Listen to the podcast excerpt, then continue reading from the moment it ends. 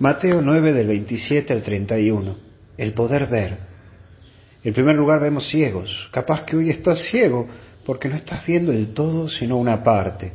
Porque oís pero no escuchás. Porque estás a la defensiva.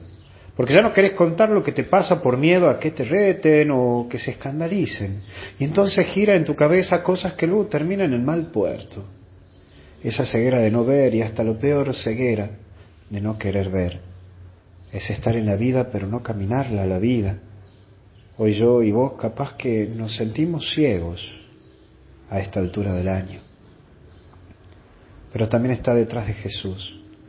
Ellos saben que están ahí, Jesús, y piden que lo ayude a ver, resolver su problema de raíz, que los lleve a caer en otros problemas y en dependencia de otros, porque cuando vos no ves, caes en otros problemas y vas a depender.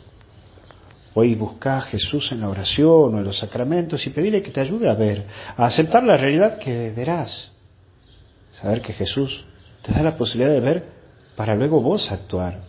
Te da la materia prima para que vos hagas el producto final. Hoy pedirle a Jesús ver y comprender tu vida para caminarla a tu propia vida y llevar a ese objetivo que Él pensó para vos desde toda la eternidad.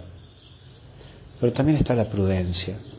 Cuando uno vuelve a ver y comprender, debe cuidar esto que pide, lo que pide Jesús, prudencia, ser prudente en la vida y en las tomas de decisiones. Una cosa es ser prudente y otra cosa es ser quedado.